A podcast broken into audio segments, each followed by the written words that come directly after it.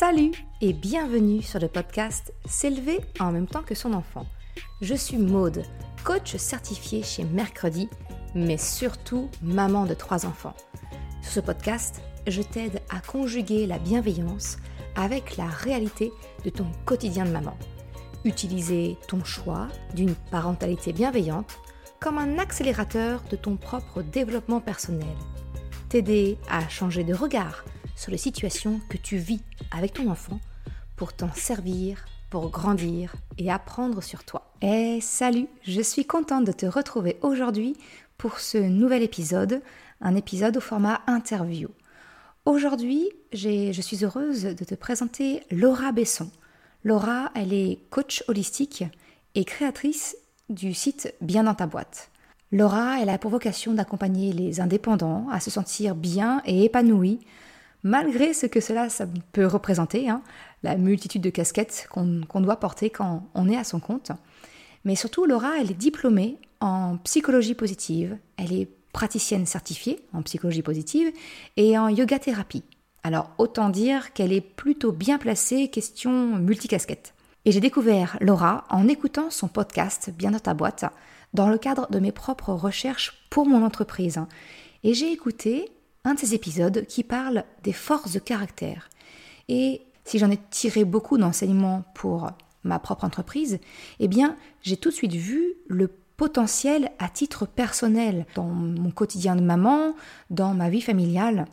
Et du coup, je me suis dit que ce serait pas mal de demander à Laura de l'inviter sur le podcast et pour nous présenter un petit peu ce que sont les forces de caractère. Et je suis très heureuse qu'elle ait accepté mon invitation. Donc l'épisode d'aujourd'hui va donc porter sur les forces de caractère, découvrir ce que cela signifie et comment cette nouvelle connaissance de toi-même eh peut t'aider finalement à mieux communiquer avec ton enfant ou avec ton ou ta conjointe. Parce que finalement, c'est une question de communication avec tout ton entourage et pas simplement ton enfant. Donc je te laisse maintenant avec l'échange que j'ai eu avec Laura pour te présenter ce que sont les forces de caractère et comment surtout t'appuyer dessus. Je te souhaite une bonne écoute. Bonjour Laura, et merci beaucoup. Merci d'avoir accepté cette proposition d'interview. Avec grand plaisir, merci de m'avoir invité. Ah non, c'est chouette, je suis vraiment très contente que tu puisses venir nous partager un peu euh, tes connaissances euh, de la psychologie positive et, euh, des forces de caractère aujourd'hui. Je t'ai un petit peu présenté en introduction, mais si tu es OK, je te laisse te présenter en quelques mots pour expliquer un petit peu qui tu es et ce que tu, ce que tu peux proposer. Très bien. Eh bien, déjà, merci de, m'avoir invité. Euh, ça va me changer un peu de, mes sujets, euh, en tout cas de la cible habituelle. Donc, c'est très chouette. C'est une cible qui m'intéresse beaucoup. Je suis euh, Laura Besson. Je suis la fondatrice de Bien dans ta boîte. C'est un écosystème entier pour accompagner les thématiques de bien-être au travail des entrepreneurs. Donc, podcast, blog, etc. Et puis, effectivement, moi, de, métier, on va dire ça comme ça, c'est la thérapie, le coaching holistique. Donc, il y a toute une branche d'accompagnement dans Bien dans ta boîte, de coaching, donc yoga, yoga thérapie, micronutrition, tout ça. Et puis, il y a une branche de formation qui est à destination des professionnels de l'accompagnement. Et puis voilà, c'est déjà pas mal. Mais oui, ça fait déjà beaucoup de, beaucoup de casquettes que tu portes. Et effectivement, c'est ce que j'expliquais en introduction. moi, je, t'ai connu en écoutant ton podcast dans le cadre de, mon business qui est, mercredi pour améliorer mon, quotidien d'entrepreneur, on va dire. Et j'ai vraiment, j'ai percuté sur ton épisode où tu parles des forces de caractère. Et c'est ce que j'aimerais qu'on aborde aujourd'hui, parce que je pense que eh bien, les parents qui, euh, écoutent mon podcast, s'élever en même temps que son enfant, je pense que ça ne peut que les aider. Moi, en tout cas, je suis vraiment convaincue qu'une meilleure connaissance de soi, eh bien, ça permet de se sentir mieux, de mieux communiquer. Alors, euh, euh, d'aider les parents à découvrir ce que sont les forces de, caractère et de découvrir les leurs, je pense que ça peut avoir un, impact positif dans leur relation avec leur enfant. Alors, est-ce que tu pourrais nous expliquer ce que sont les forces de caractère du coup? Alors, les forces de caractère telles que exprimées comme ça, on va se placer dans le champ de la psychologie positive. En tout cas, par rapport aux questionnaires et aux tests auxquels tu fais euh, allusion et dont je parlais dans l'épisode de podcast que tu as écouté. Donc déjà, je mettrai le lien. Je mettrai le lien dans l'épisode, euh, dans la description de l'épisode, comme ça tout le monde pourra accéder à ce test et euh, le faire, le passer. Voilà, qui est gratuit et en plus vous participez à la recherche, donc c'est tout bénef. donc voilà, on est dans le champ de la psychologie positive, donc déjà ce qu'il faut bien, avoir en tête, c'est que qui dit psychologie positive dit certainement pas pensée positive. Je le précise d'avance parce que je sais que les parents, il peut y avoir aussi une grosse pression là-dessus, de toujours être positif, de toujours être bienveillant, machin, c'est pas possible, hein, mmh parce que ça demanderait d'être en fonctionnement maximal. Justement, la psychologie positive, c'est l'étude du fonctionnement optimal des mmh individus, des groupes et des institutions. Dans ce fonctionnement optimal, c'est l'idée que je ne peux pas être en fonctionnement maximal tout le temps, je ne peux pas être au top tout le temps. Donc je vais chercher à identifier quelles sont les conditions dans lesquelles je fonctionne le mieux et pas dans lesquelles je fonctionne parfaitement. Les forces de caractère faisant partie de, de l'identification de ce fonctionnement optimal. En psychologie positive, euh, la recherche en reconnaît 24 aujourd'hui. Et donc ce test, en fait, vous permet, alors je vous invite après à le, on, aura l'occasion d'en parler, j'imagine, mais à le pondérer, à le, à l'ajuster, etc. Hein. Il suffit pas de se dire bon, le test m'a dit que, alors c'est la vérité. Mais en tout cas, ça vous donne quand même une bonne idée, tout du moins, de ces 24 forces. L'idée, c'est qu'on n'est pas en termes de binaire 0, 1, bien, pas bien, qualité, défaut on est dans l'idée que nous avons tous ces 24 forces de caractère, mais que voilà, elles sont pas présentes dans les mêmes proportions chez tout le monde. Mmh. L'idée de venir donc identifier les premières forces et donc d'identifier ce fonctionnement optimal, d'identifier les conditions dans lesquelles vous fonctionnez le mieux et donc de se servir de ce qui est déjà là plutôt que de réinventer la roue ou de persister à fonctionner sur un truc qui est en fait très peu développé chez vous et que même si vous le développez, vous pourrez, ça n'en fera très probablement pas du fonctionnement optimal pour autant. Mmh. C'est surtout, c'est effectivement souvent comme ça qu'on fonctionne en, coaching, c'est qu'on s'appuie sur les forces d'une personne, sur les qualités d'une personne, qu'on va venir renforcer dans un premier temps, parce que c'est ce qu'il y a, c'est ce qu'il y a de plus, de plus facile de travailler quelque chose dont on, on est naturellement disposé à, plutôt que d'aller chercher à travailler des faiblesses pour les, les, ramener. Voilà, c'est, c'est souvent comme ça qu'on ça fonctionne le mieux. Et euh, finalement, c'est, c'est, c'est exactement ce que tu es en train de nous dire avec les forces de caractère, c'est de s'appuyer c'est d'en prendre conscience pour s'appuyer sur ses forces. Euh, complètement. C'est l'idée que votre fonctionnement optimal, c'est euh, les 4, 5, 6 premières forces du test, là, ou en tout cas à l'issue du travail que vous ferez sur le test, à partir du test. C'est l'idée que ces forces, elles sont déjà là, en fait. Donc, de toute façon, vous fonctionnez déjà là-dessus, et c'est sur ces forces que vous fonctionnez de manière simple, facile, efficace, naturellement, etc. Donc, quand ça va bien dans notre vie, on peut en tirer pleinement parti. Et surtout quand ça va moins bien dans notre vie, ou quand ça va bien, mais que par exemple on vient d'avoir un bébé, par exemple, et que ça va bien parce que c'est super, mais que c'est euh, le bins complet, euh, la maison, l'organisation, le couple, la vie psychique, parce que pour euh, les femmes qui nous écoutent, et qui ont déjà vécu des grossesses, voilà, il y a ce qu'on appelle une transparence psychique de la femme enceinte qui fait que la vie psychique est complètement chamboulée. Donc, particulièrement par exemple dans ces moments-là, autant fonctionner sur ce qui est déjà là pour voilà aller tirer tous les bénéfices plutôt que, comme tu disais, s'évertuer à dire bah ouais, mais ma force de je sais pas moi de prudence, elle est 23 sur 24. Ouais, bah écoute, on verra ça plus tard. C'est ça, c'est finalement savoir placer les priorités, savoir comment euh, mieux mieux disposer de son énergie. Parce qu'effectivement, comme tu le dis, quand on est parent, bah, il y a le bouleversement effectivement de la, parentalité, et puis bah, il y a des jours qui sont plus faciles que d'autres. Hein et donc, on va peut-être avoir besoin aussi bah, de savoir euh, comment fonctionner en, seuil minimal, je dirais. Et du coup, connaître effectivement ses, euh, ses, forces, ça peut, ça, peut, ça peut changer la donne finalement dans la façon d'être. Parce que si on est mieux disposé, eh bien alors on est, on, est, on est en capacité d'accompagner notre enfant plutôt que d'être sur la corde raide et euh, là ça se passe rarement bien. C'est certain. Euh, du coup, une question aussi qui peut être intéressante, c'est souvent la confusion entre les forces de caractère d'une personne et les valeurs d'une personne. Mmh. Est-ce que tu pourrais nous expliquer un petit peu s'il y a une différence et nous expliquer un petit peu en quoi elle consiste? Mmh.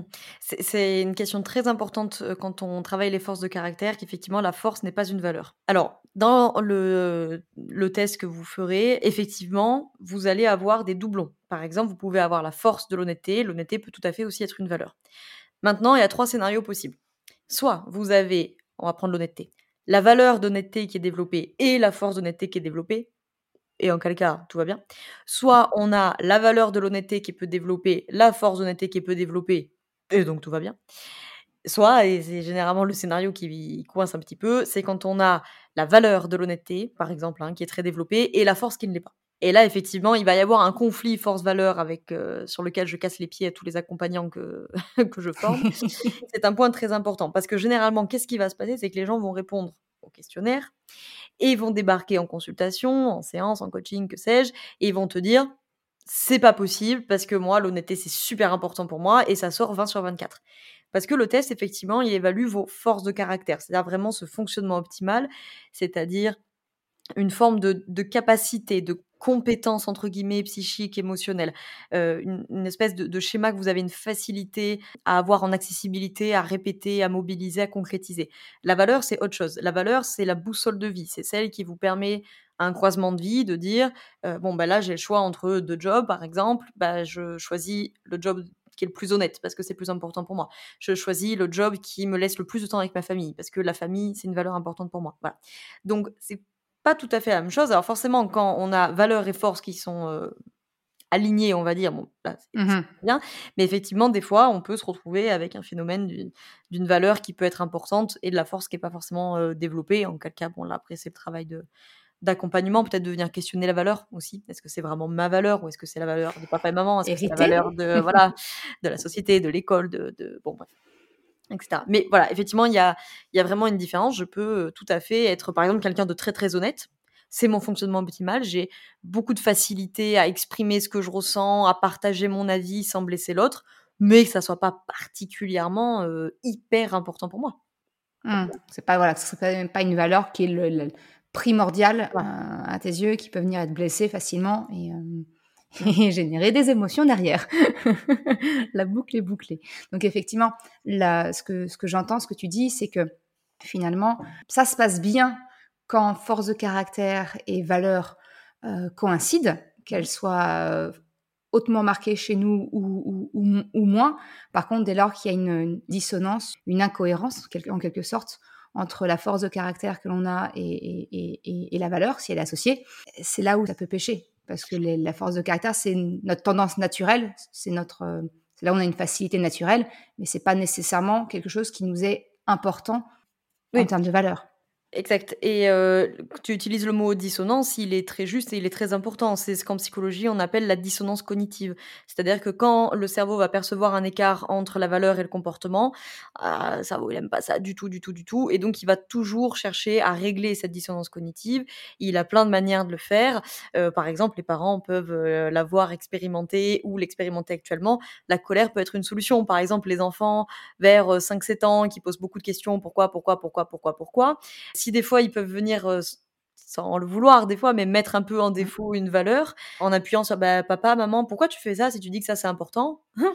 Alors là, généralement le cerveau il aime pas trop. Et une solution par exemple pour réduire cet écart-là, c'est de s'énerver. Tu vois, ah mais tu me saoules avec tes questions, ah, pas marre poser des questions. C'est comme ça. Et le cerveau il a, réglé sa dissonance cognitive. Mmh. Ça, j'en parle assez facilement sur le podcast. Effectivement, c'est d'accepter les remises en question de nos enfants. Parce que justement elles viennent elles vont venir révéler tout ça. Elles vont venir révéler ces, dissonances. Et, du coup c'est la porte d'entrée pour arriver à bah, peut-être mettre le doigt quelque chose sur nous et euh, à travailler dessus quoi. Euh, et c'est vraiment en ça que je considère que la parentalité c'est un, un super euh, révélateur ou accélérateur ça dépend du développement personnel. C'est que dès lors qu'on accepte ces remises en question on peut progresser finalement. Ah oui la, parentalité enfin les enfants sont des maîtres spirituels hein. ah oui ah, c'est souvent aussi un magnifique miroir. Des parties qu'on veut moins voir chez nous. oui, oui, clairement, en termes de développement personnel et spirituel, ils sont mmh. bien plus avancés que nous, je crois. Oh oui, on a beaucoup à apprendre. Du coup, quels conseils tu pourrais nous partager? Comment, comment faire pour, euh, bah, pour s'appuyer sur, euh, sur nos forces de caractère? Comment on peut les utiliser dans notre quotidien pour justement euh, peut-être mieux s'aligner et s'éloigner de cette dissonance potentielle? Mmh. Alors, bon, la première étape, évidemment, c'est de les avoir identifiés. Je vous encourage vraiment, si vous passez ce test, à ne pas vous en contenter. Donc, soit d'être accompagné pour le débriefer, soit si vous voulez le faire de votre côté, concrètement, ce qu'on vous demande là, c'est de vous le réapproprier. C'est-à-dire que si, je sais pas moi, le test, il vous sort en position 7, bah, l'honnêteté, et que vous vous dites non, franchement, en toute honnêteté, c'est pas une force que qui est très développée chez moi. C'est vous qui avez raison. le test, c'est un test déjà, petit 1, donc il a ses limites. Même s'il est, il est solide et méta-analysé, ça reste un test. Il est quand même euh, un minimum contexte dépendant, c'est-à-dire que euh, je prends toujours cet exemple d'une bénéficiaire qui s'était retrouvée avec le pardon en 23 sur 24 là, et qui m'a dit, je suis quand même étonnée. Euh, 23 sur 24 quand même. Et en fait, en creusant, elle s'était pourri la gueule avec sa mère le matin ou la veille, quoi. Donc bon, forcément, que là, la sœur psychique, elle vient pas sur une accessibilité de cette force de manière très limpide, on va dire ça comme ça. Donc il y a quand même un effet contexte dépendant qui généralement n'impacte pas le fonctionnement optimal, qui vient plutôt impacter les forces 10 à 20 là. Mais mmh. généralement, ce qui est très très haut reste très très haut et ce qui est très bas reste très bas. la plupart du temps, euh, c'est comme ça que ça se passe. En tout cas, ce qui est très bas peut bouger si on le travaille, mais ce qui est très haut, généralement, ça reste très haut. Donc cet effet contexte dépendant. Et aussi, gardez bien en tête que le test est relatif. C'est-à-dire qu'au bout d'un moment, il faut qu'il vous classe de 1 à 24. Donc, euh, lui, fait une espèce de cotation. Donc, ne vous perturbez pas que, euh, oh là là, j'ai l'honnêteté en 17, euh, quand même, c'est pas cool, c'est bizarre. Oui, mais peut-être qu'en fait, les forces 13 à 16, elles, c'est peut-être qu'un point de plus. Mais lui, au bout d'un moment, il faut qu'il classe. Donc, il faut pas non mmh. plus voilà, se pourrir avec ça. Bon, ensuite, il faut le, le remettre dans un contexte, c'est-à-dire que quel est ce fonctionnement optimal au quotidien. Voilà, pondérez le test, en fait, critiquez-le, le prenez pas euh, comme ça euh, en disant ah, bon ben le test m'a dit que, alors c'est ça. Une fois qu'on les a identifiés, j'invite beaucoup, beaucoup, beaucoup ceux qui sont parents en couple à le faire, enfin que le coparent en tout cas le fasse également. Parce que mmh là, ça peut être aussi euh, extrêmement intéressant de voir comment les forces du couple peuvent se, se, compléter, comment on peut s'appuyer. Parce que peut-être que moi, j'ai pas du tout une, une régulation émotionnelle qui est forte, mais peut-être que mon conjoint ou ma conjointe a une régulation émotionnelle qui est forte et donc on va pouvoir s'équilibrer. Et c'est aussi très important parce que ça permet généralement un, risque, euh, évidemment, quand euh, il y a de la parentalité, c'est que le couple conjugal va s'effacer au profit mmh. du couple parental. Et donc, le fait de faire aussi ce bilan des forces à deux et de le débriefer à deux, etc., c'est aussi venir renforcer ce couple conjugal et renforcer le, fait de faire équipe et donc rééquilibrer un peu ce truc-là. Donc ça, ça peut être très intéressant aussi de le faire à deux. Puis au passage, ça permet de mieux connaître son conjoint, ça permet de mieux le comprendre. Et là, bon, c'est la casquette thérapie de couple, mais euh, tout bénef. Bah, c'est ça, c'est un point d'entrée finalement pour remettre au centre la communication, si, si, besoin était, mais en, tout du moins de renforcer la communication pour effectivement, euh, comme tu dis, on est, on est une équipe. et donc, euh, c'est bien de.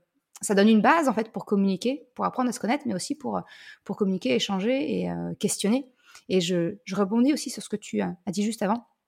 Je partage complètement ton point de vue sur le fait que tout test, que ce soit celui-ci ou n'importe lequel autre que je peux mentionner ou qu'on peut croiser, ce ne sont que des outils. Ils n'ont jamais la vérité. Enfin, la, vérité, elle est, finalement, c'est nous qui, nous qui l'avons. Et si on, considère que les résultats ne correspondent pas à ce qu'on pense être, ce n'est qu'un outil. Tu fais bien de le mentionner et, je renforce ce, bémol. Il y a attention, ne pas déporter tout pouvoir sur quelque chose de, qui est extérieur, comme un test par exemple, euh, parce que c'est pas, pas vrai, quoi. C'est même dangereux potentiellement. Oui, bah, c'est exactement cette notion d'extériorité. Hein. C'est-à-dire que tant que je suis dans mon état du moi enfant, et eh ben forcément, je suis dans une recherche de solutions à l'extérieur, que ce soit le test, que ce soit le thérapeute, que ce soit le psy, le coach, le parent, le prof ou, peu importe. Donc, je, suis dans une espèce de, dans un espèce de rapport transférentiel en fait à une autorité extérieure. Et donc, revenir dans mon état du moi adulte, c'est aussi aller chercher les réponses dedans. Ça ne veut pas dire que vous en aurez pas de l'extérieur, mais en tout cas, il faut pouvoir se les réapproprier, en prendre la responsabilité. Et alors, juste pour terminer cette histoire de force, une fois que vous avez fait ce cheminement-là, ça va être de vous poser la question euh, de comment effectivement vous allez pouvoir les mobiliser face à la thématique que vous avez en ce moment. Euh, par exemple, euh, si on prend l'exemple d'une femme qui est enceinte, elle, je sais pas, premier trimestre, elle vient d'apprendre sa grossesse. Admettons que dans son fonctionnement optimal, en première ou deuxième force, on a l'amour de l'apprentissage. Bah, peut-être que si cette femme, à un moment donné, elle va rencontrer des questionnements, des doutes, de l'anxiété sur le choix du gynéco, de la sage-femme, de, des effets secondaires, de que sais-je, eh ben, cette femme-là, il y a fort à parier qu'elle va plus gagner à lire des bouquins, à euh, écouter des podcasts, à écouter des conférences, à discuter avec des professionnels de santé, parce que c'est son fonctionnement optimal. Donc très probablement, elle adore apprendre. Si tu veux des réponses, ouvre un bouquin. Là où quelqu'un qui euh, a l'amour de l'apprentissage très très bas et la curiosité très très bas, euh, bah là, voilà, si tu lui dis, bah écoute cocotte, il faut t'empiffrer trois bouquins sur la maternité, voilà. Euh, elle va pas le faire, quoi. Ou si elle le fait, ça va vraiment lui coûter. Alors que peut-être que, euh, à l'inverse, elle a peut-être une force de régulation émotionnelle qui est très très forte et que du coup, elle, on aurait peut-être plus euh, gagné avec des outils qui l'aident à réguler euh, l'anxiété et ses questions. Et peut-être que ça va être genre une pro de la méditation et que c'est ça qui va l'aider à réguler tous les, les, chamboulements psychiques et les questionnements de sa grossesse, par exemple. Donc mmh. voilà, se demander en fait pour les, bah, les 5-6 premières forces, concrètement, comment je peux mobiliser ça et comment ça va m'aider pour ma grossesse, ma parentalité ou n'importe quel autre sujet d'ailleurs. Hein. C'est en fait finalement ça vient illustrer le fait de cette, cette pensée générale qu'on peut se dire ce qui marche pour une personne ne marche pas pour les autres. Finalement, c'est tout bêtement lié aux forces de caractère. On n'a pas les mêmes facilités, on n'a pas les mêmes modes de fonctionnement. Donc ce qui va fonctionner pour une personne ne fonctionnera pas pour une autre. Les forces de caractère, les valeurs? Ah, bien sûr. Parce que voilà, ce qui est très très important pour moi dans l'éducation de mon enfant n'est pas du tout important pour toi dans l'éducation de ton enfant et vice versa. Mmh. le, le, profil énergétique, le chronotype, ah. Ah voilà, ceux qui sont du matin, ceux qui sont du soir, ceux de l'énergie on en a tout le temps. Moi j'aime pas quand on dit quand est-ce que tu as de l'énergie, tu as tout le temps de l'énergie. Mais des fois tu as une énergie de repos, tu as une énergie de calme, tu as une énergie voilà, d'introspection et puis des fois tu as une énergie d'action au sens occidental de la chose. Ça m'aurait beaucoup aidé, tu sais, de savoir tout ça. Euh, je suis un chronotype loup et j'ai enfanté un chronotype lion. voilà, c'était compliqué au début. ça a été compliqué au début.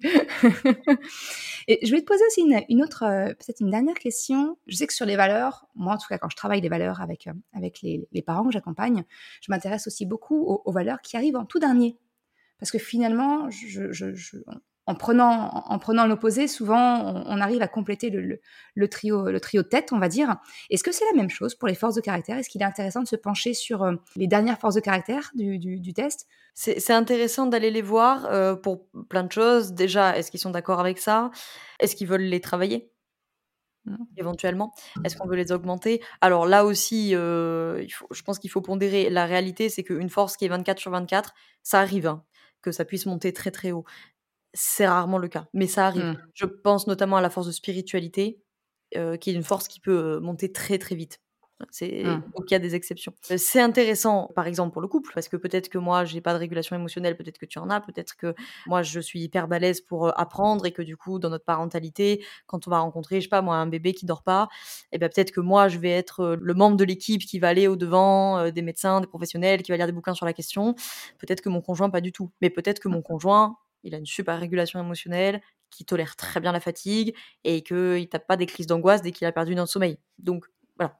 Euh, et ça, je, fais une parenthèse, c'est très important parce que bon là c'est voilà cascade thérapie de couple qui parle, mais parce que on peut voir beaucoup de conflit du couple conjugal, enfin du couple parental en l'occurrence à ce moment-là, à cause de ça. Parce que des fois, tu vas avoir un conjoint qui dit ouais, euh, il fait pas d'efforts, euh, il se renseigne pas, il lit pas les bouquins, machin. Ouais, mais c'est peut-être pas sa force. En attendant, peut-être que ton mari ou ta femme, s'il était pas là en termes de régulation émotionnelle, ce serait peut-être vraiment le gros bazar. Voilà, donc c'est important aussi de voir ça. Et puis là aussi, comme tu le disais, on est une équipe et si mon conjoint ou ma conjointe ou coparent ou enfin peu importe, eh ben la, la, dernière force c'est ouais, bah, par exemple l'amour de l'apprentissage, bah, ça sert entre guillemets, je caricature, mais un petit peu à rien de m'acharner à attendre de mon conjoint qui se mette à lire un bouquin sur la parentalité parce que pour moi c'est important, parce que pour moi c'est peut-être une valeur et parce que pour moi c'est hyper facile. Mais c'est certainement pas son cas. Par contre, il doit effectivement user d'autres forces. Merci, merci beaucoup de cette précision parce que c'est un, une remarque que j'ai souvent des personnes qui écoutent le podcast qui me disent Ah, mais comment je fais pour que mon mari écoute lui aussi et qu'il lise et qu Mais effectivement, comme tu le dis, c'est peut-être tout simplement que euh, on n'est pas. Enfin, moi, j'appelle ça. Tu vois, j'avais pas associé la force de caractère avec, mais naturellement, dans mon couple, moi, je, me nomme la, locomotive. C'est moi qui vais, qui vais drainer, c'est moi qui vais me renseigner, c'est moi qui vais chercher. Parce qu'effectivement, l'apprentissage, c'est mon truc, c'est une de mes forces de caractère dans mon top, euh, dans mon top de forces de caractère. Et effectivement, bah, je vais, c'est clair que quand mon conjoint va rentrer, je vais lui demander de passer le test parce que je suis à peu près certaine que lui, ça va pas être le cas. c'est pas, c'est pas son truc. Il a plus besoin de voir en action. Et une fois qu'il voit, qui voit qu'il y a des effets, il va se l'approprier. mais c'est pas lui qui va chercher, c'est pas lui qui va qui va lire, qui va se renseigner. C'est pas son mode de fonctionnement, effectivement. C'est effectivement une, une différence de force de caractère. Ça peut être aussi euh, et ou à chaque fois hein, euh, une différence de valeur. Peut-être que c'est beaucoup moins important mmh. pour lui que pour toi. Peut-être que euh, il y a une question de perception, c'est-à-dire que peut-être lui n'en perçoit pas tant de bénéfices, alors que mmh. peut-être toi tu les vois beaucoup. Enfin, je dis toi, ça marche pour tous les couples oui. mais pour tous les duos d'une manière générale qui écoutent. ça peut être une différence de entre guillemets voilà de profil énergétique. Hein. Généralement, ceux qui sont un peu locomotives, comme tu dis, c'est des profils plutôt yang. Généralement, hein, il faut qu'on ait un peu d'yin de l'autre côté hein, pour voilà rabaisser un petit peu.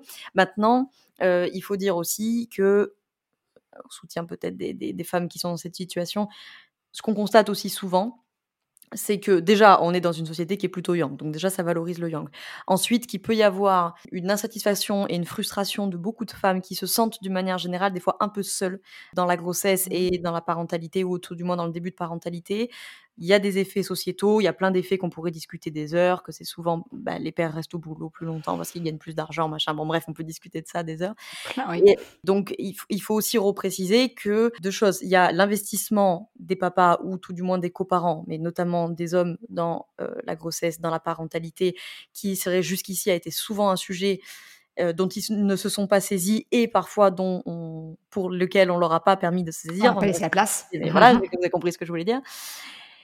Et le deuxième truc qu'il faut avoir en tête aussi, c'est que, notamment pour celles qui nous écoutent qui sont enceintes, c'est que le coparent, homme ou femme, hein, et le coparent, il, il s'investit toujours un petit peu après dans la grossesse. Parce que vous, vous allez le vivre beaucoup plus rapidement, des symptômes du premier trimestre, de ce qui change dans votre corps.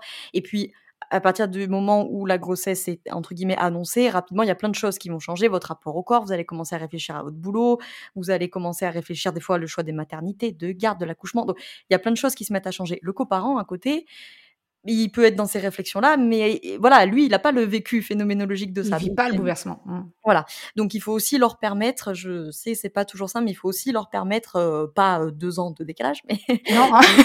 voilà, mais leur permettre des fois quelques semaines de décalage, de la même manière que quand vous allez commencer à sentir bébé bouger, la plupart du temps, la perception du coparent à l'extérieur, c'est deux, trois semaines plus, ouais, bien deux, trois semaines plus tard.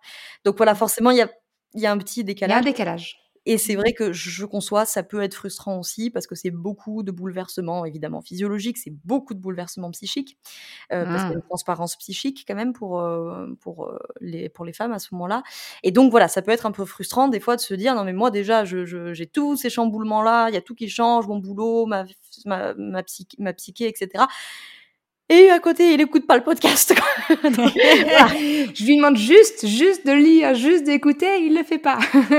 Donc euh, bon, évidemment, messieurs qui nous écoutez, euh, on y va, on s'investit, on, soutient Madame, c'est certain. Mais euh, mesdames, alors pas celles qui sont enceintes parce que vous, c'est pas le moment d'entendre ça la plupart du temps. c'est plus tard. mais ou alors si vous êtes à un moment un peu plus un peu plus reposant, un peu plus calme de la grossesse, ok. Mais voilà, d'entendre qu'ils peuvent aussi avoir un petit décalage et que comme on le disait juste avant, ils peuvent aussi beaucoup vous apporter des fois sur d'autres plans. Vous vous les attendez sur l'écoute du podcast, sur euh, le bouquin, sur machin. Mais des fois peut-être. Mais Voilà, peut-être que ce qui vous apporte aussi, c'est. Euh, je, je pense à ça parce qu'il y a pas longtemps j'ai eu ça d'une amie qui a accouché et euh, elle a accouché à la maison et elle voulait pas de visite euh, les, deux premières semaines. Puis notre notre amie qui dit ouais quand même son mec euh, à la maison il fait rien. Alors qu'en fait pas du tout parce que là le, conjoint alors au-delà du soutien etc qu'il a fait à, sa femme, il, lui il a fait videur clairement pendant deux ça, semaines. Il fait barrage. il fait agent de sécurité, ce qui est pas non plus facile pour lui parce que quand c'est ta mère c'est une chose, mais quand c'est ta belle-mère et qu'il faut lui dire non maman, faut pas rentrer, non, ta fille elle veut pas te voir, tu vois. Donc voilà, il faut vraiment aussi concevoir que euh, j'adore cette image de, de Charlotte Larderi des poupées russes. Hein. c'est que maman mmh. va couver bébé, le coparent en couple, le, la diade, maman bébé, la sage-femme, le gynéco, etc. couple, le trio. Bon bref, voilà. Et on fait des, poupées russes. Et donc on peut pas toujours attendre non plus que chaque poupée russe ait la même euh, fonction entre guillemets et la même mission, on va dire, dans l'accompagnement. Mmh et par exemple, euh, un des rôles du coparent, ça va être aussi de faire un peu de contenance psychique, de faire euh, le videur, par exemple, pour les visites de, maternité ou de grossesse. Enfin, voilà. Mais je, je, je conçois que des fois, voilà, on peut se dire, ah, il y a tout qui C'est moins visible. C'est moins visible, mais c'est pourtant très présent. Voilà. finalement, effectivement, si on regarde d'un œil extérieur, euh, le papa ou le coparent ou le voilà l'autre conjoint, en tout cas, il est là et euh, l'autre conjoint est, est investi. Mais voilà, c'est ce qui est souvent difficile, c'est en fait il y a tout qui change pour moi et j'ai l'impression qu'il n'y a rien qui change pour toi. C'est ça qui peut être, bah, mmh. j'ai arrêté de fumer, j'ai arrêté de boire, j'ai arrêté de bouffer ceci, et ça change et machin. Il y a tout qui change pour moi. Et toi, finalement, il y a, et toi, voilà, il y a rien qui change. Donc ça, des fois, ça peut créer un peu de, de, tension, de frustration. C'est là que le coparent peut aussi justement avoir un rôle de dire, bah non, non, en fait, je me saisis moi aussi, en fait, de cette aventure, de cette grossesse. Alors effectivement, je vais pas avoir la nausée, et etc., etc. Mais par contre, peut-être j'ai changé de rythme de travail, peut-être j'ai changé le rapport à la belle-mère, peut-être j'ai mobilisé ma force de caractère d'honnêteté pour dire à la belle-mère par exemple. Ah bah, super. Non mais c'est vraiment hyper intéressant. Je te remercie beaucoup Laura d'avoir partagé tout ça. Je me permets une dernière incursion.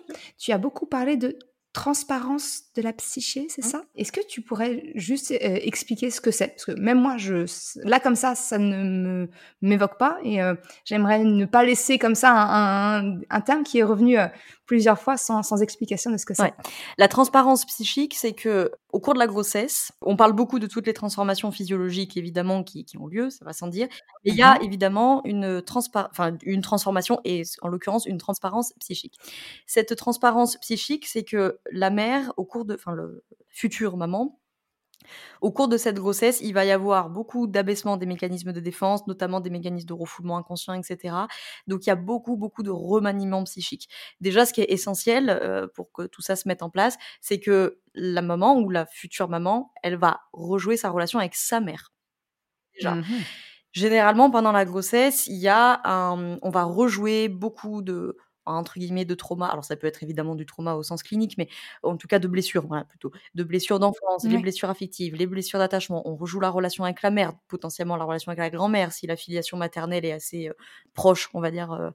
et qu'il y a mmh une, transmission importante. Donc ça fait rejouer beaucoup de choses. Les émotions, évidemment, sont décuplées pour des raisons hormonales, physiologiques, mais aussi par cette transparence psychique. Donc toutes les émotions, voilà, vont être, enfin toutes, beaucoup d'émotions vont être plus fortes. Elles peuvent changer rapidement euh, mmh d'une à l'autre, puis ça dépend évidemment des stades de la grossesse. Et donc tous ces mécanismes de refoulement, ils vont, enfin de défense plutôt au sens large, les mécanismes de défense vont diminuer un petit peu. Et donc euh, forcément, c'est un peu comme si tu veux, il y avait des barrages pour contenir de l'eau. Alors là, les barrages vont pas céder non plus. Enfin, ils peuvent, mais la plupart du temps c'est pas ça. Mais on va les baisser un petit peu. Donc forcément, il y a beaucoup d'eau qui débarque en même temps. Il faut arriver à réguler un petit peu ce flot-là. Encore une fois, d'où l'importance là aussi du coparent qui doit être conciliant, tolérant. c'est pas le moment de lui dire ah, ah tu changes d'humeur tout le temps. Oui, elle change d'humeur tout le temps. écoute, elle fait. C'est vrai, mais, mais voilà, mais garde-le pour toi. Donc bon, voilà, chacun fait ce qu'il peut. Ce n'est pas le moment, surtout en fin de grossesse, encore moins à l'accouchement, par pitié, de venir questionner une femme euh, sur euh, euh, ses schémas d'enfance, tu vois. non, c'est pas le moment. c'est pas le moment. Donc euh, voilà, cette transparence psychique, elle vient de là. Donc euh, c'est quand même important de le dire euh, aux femmes qui, qui sont actuellement enceintes ou, qui prévoient de l'être ou qui vont l'être, etc. pour qu'elles le sachent aussi, hein, qu'il y a cette transparence psychique, que forcément la sphère psychique d'une femme enceinte, c'est pas la sphère psychique d'une femme pas enceinte. Souvent, on appelle ça la matrescence, hein, une espèce de combinaison de la maternité et de ah l'adolescence, en plus avec tous les changements hormonaux. Et, c'est un, un, changement global, hein, la maternité, parce que vous allez changer physiologiquement, hormonalement, socialement, professionnellement, psychiquement. Donc euh, voilà, il, se passe beaucoup, beaucoup de choses. Donc, ne euh, faut pas s'étonner qu'elle soit fatiguée aussi, hein, se dit en passant, même s'il y a une société où on nous demande de travailler très tard dans la grossesse et de, voilà, et de mmh. reprendre très très tôt euh, en postpartum. Le postpartum aussi, de la même manière, va euh, avoir une influence sur la sphère psychique. C'est ce que Winnicott appelait la préoccupation maternelle primaire, qui fait que là, vraiment, la sphère psychique va euh, complètement se, focaliser sur bébé et sur les besoins du bébé. C'est très important que ça se passe, parce que là, la mère va être complètement, entre guillemets, obsédée au sens...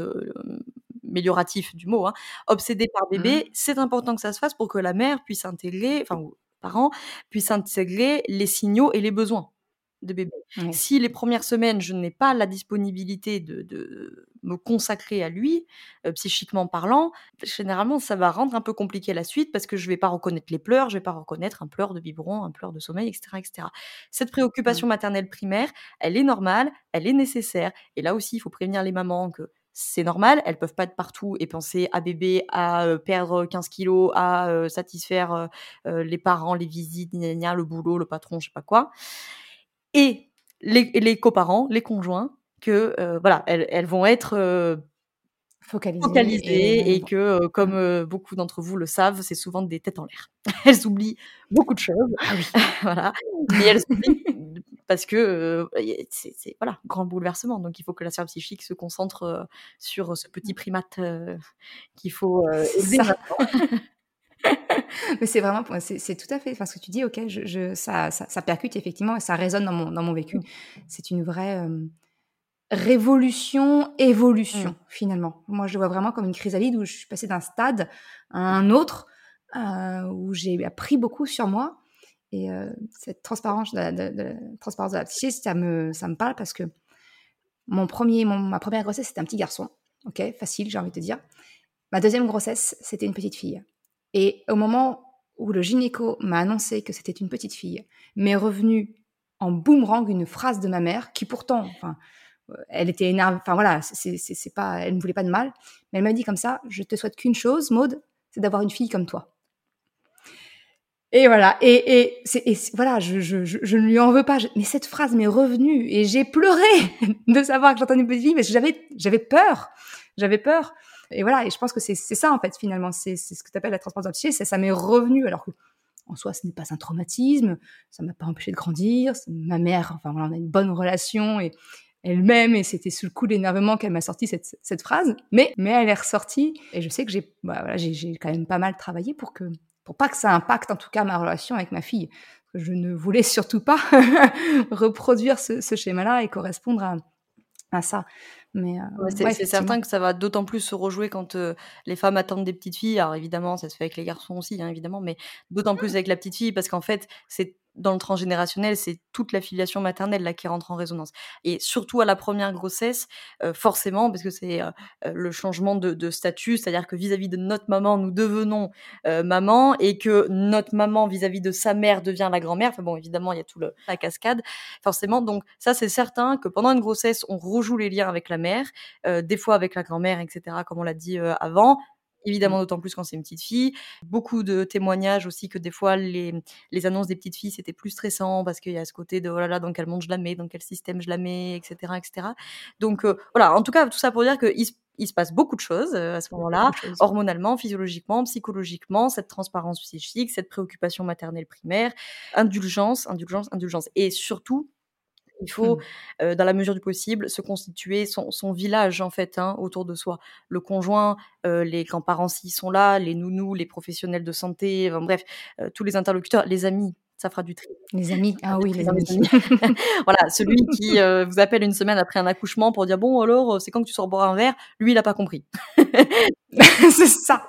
voilà, lui, lui il comprend pas. Voilà, celui qui débarque. On reconnaît, moi je, je, dis, on reconnaît les amis à ceux qui débarquent chez toi et qui te déposent des plats, des plats faits maison, à se mettre au congélateur, dire vas-y, va prendre un bain, je, je mets le truc à chauffer et je m'occupe du petit. Oh, voilà, exactement. Ça, ça c'est ça c'est l'ami qui a compris. Ça.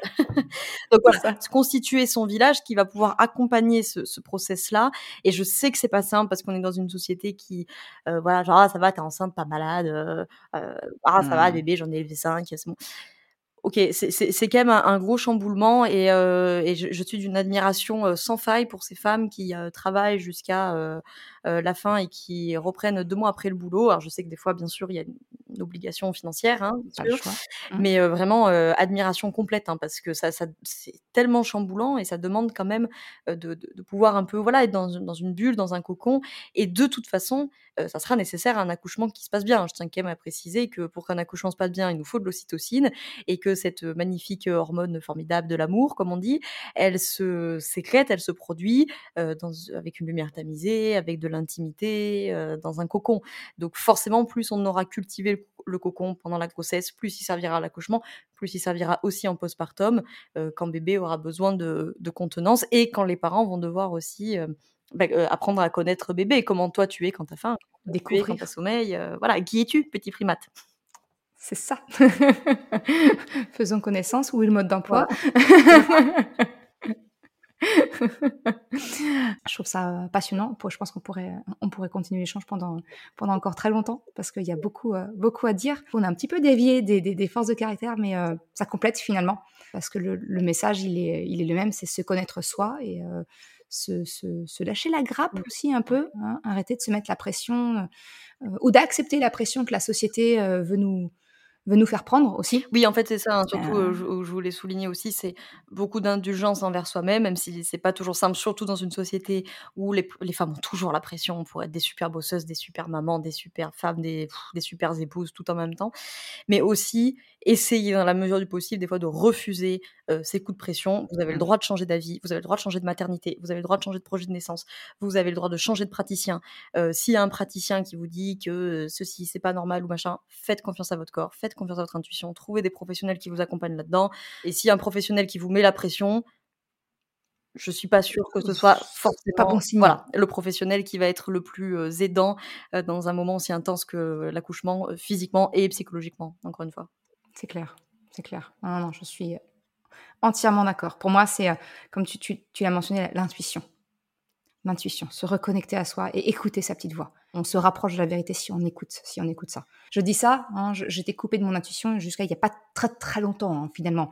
J'ai mis beaucoup de temps à, me, à me, reconnecter à elle et, euh, et, pour le coup, ce sont les remises en question et c'est ma maternité qui m'a qui m'a soufflé ça, qui voilà, qui m'a mmh. dit Là, Reviens m'écouter, s'il te plaît. C'est pareil, pour arriver à écouter cette intuition, le, problème, c'est que les injonctions, elles sont doubles aussi pour les femmes aujourd'hui. C'est pas simple, hein, parce que à la fois, elles ont un discours du, du, du monde, bien-être, développement personnel, des, des sages-femmes et sages-hommes souvent, avec lequel je suis en, en, résonance et en accord, où on, on, les invite à écouter leur corps, à écouter leur intuition, etc.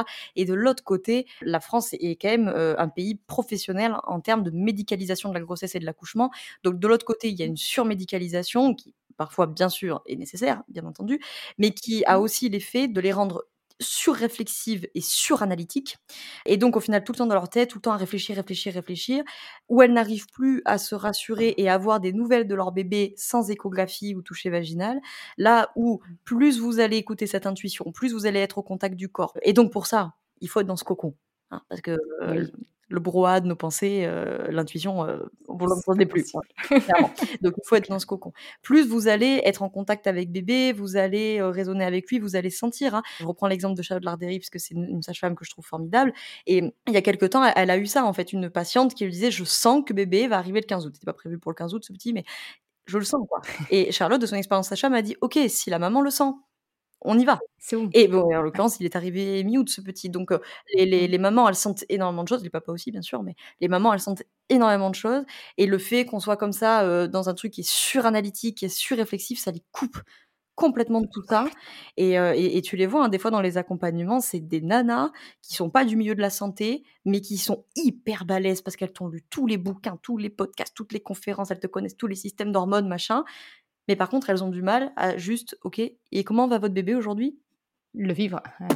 Ah, je sais pas. vous allez être connecté à l'intuition. Plus vous avez des pratiques en amont ou pendant la grossesse, bien sûr, hein, qui peuvent vous reconnecter au corps, yoga, étirement, sophrologie, ce que vous voulez, euh, danse, euh, ce que vous voulez. Plus ça sera, ça sera simple. Et même à l'accouchement, ça vous facilitera la vie. Ça sera bénéfique, mmh. bien sûr. Et on pose pas, bien, bien sûr pas. ça c'est clair, ça c'est clair. Bah écoute, merci, euh, merci beaucoup Laura pour, euh, pour cet échange. J'ai trouvé ça hyper intéressant. J'espère que, j'espère que toi aussi. Bien sûr. Mais c'était vraiment, c'était vraiment, ouais. J'ai, j'ai, je pense qu'il y a beaucoup pour les parents qui écoutent, il y a beaucoup à, à apprendre et à, à découvrir. Euh, des forces de caractère et de tout, tout ce qu'il y a autour. Je mettrai tous les liens te concernant si les parents sont, sont intéressés pour aller un peu plus loin et voir un petit peu ce que tu, ce que tu proposes. Ton site bien, bien dans ta boîte, euh, ton compte Instagram et, euh, et ton podcast, le fameux que j'ai écouté moi-même et qui m'a donné envie de t'inviter pour cette, pour cette interview aujourd'hui. Eh ben, encore un grand merci de m'avoir invité et puis merci à tous ceux et celles qui nous ont écoutés jusqu'ici. Et j'espère que voilà, ça vous aura été utile, que vous allez pouvoir vous saisir de quelque chose. Super. Bah, merci beaucoup, Laura. Avec Je remercie. Merci à toi. À bientôt. Merci d'avoir écouté cet épisode jusqu'à la fin. Tu retrouveras les liens mentionnés en description de l'épisode ou bien dans sa retranscription sur le site merrecredi.com. Si tu as aimé cet épisode, s'il t'a été utile, je t'invite à le partager, à en parler autour de toi. Ou, si le cœur t'en dit, de me laisser un commentaire et une note de 5 étoiles sur Apple Podcast ou Spotify.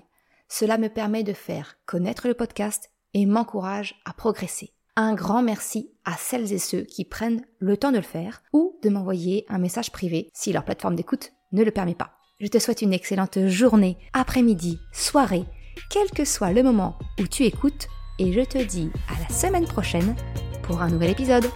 Ciao